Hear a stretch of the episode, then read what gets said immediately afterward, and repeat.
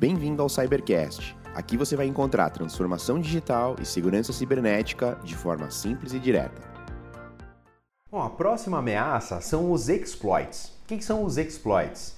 Todo software ele contém bug, né? Então você, como a gente falou aqui, né? Você tem lá a Microsoft, o Windows, ele vem com uma centena, lançou uma versão nova, ele vem com um monte de bug e aí vão saindo as atualizações de segurança para corrigir aqueles bugs, né?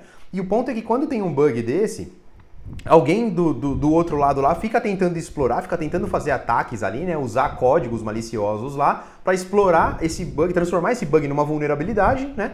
E aí o, fazer o software se comportar mal. E aí isso traz um risco de segurança para a empresa. Então, por exemplo, né, sempre que eu acesso lá determinado site, eu quero fazer download de alguma coisa, né, e aí vai aparecer uma mensagem, né, uma caixa de texto ali falando assim, ó, tem certeza que você quer fazer o download disso e tal? E aí você clica sim ou não é, um exploit desse, ele pode inibir que essa caixa apareça e pode ser que você clica lá num site lá, nem parece que tem um link ali, né? Você clicou numa parte branca lá do site, ali era um link é, e baixou alguma coisa automático para sua máquina, executou alguma coisa na sua máquina, porque ela tinha uma vulnerabilidade ali que foi explorada por aquele software lá e aí inibiu aquela mensagem de aparecer, né? Então um exploit é, por exemplo, isso, né? É um software que ele vai ser usado para explorar uma vulnerabilidade que possa existir já aí no seu ambiente, ou no seu computador, ou na sua rede, no seu, no seu access point, né, na sua antena lá, Wi-Fi, é, enfim, né, todo, tudo, tudo quanto é elemento de tecnologia,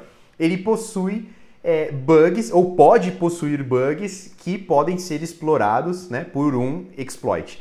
E é o que eu falei, assim, quando você vai numa Deep Web da vida, você tem kits de exploit ali para você comprar. Então você compra lá 50 dólares, 500 dólares e tal, tem kit. Então é, é isso, assim, você não precisa ser um, um hacker sofisticado para conseguir fazer ataques, né? Você entra lá, é, é, é alguém sem, sem, sem muito conhecimento, ou conhecimentos básicos de tecnologia, vamos dizer assim, é, é, consegue executar ações ali porque compraram um kit desse lá e tem ou tem um alvo ou não tem um alvo, tá rodando de forma automática em várias para tentar em várias empresas até que consiga penetrar em alguma e aí vai cobrar lá um, um resgate, tá bom?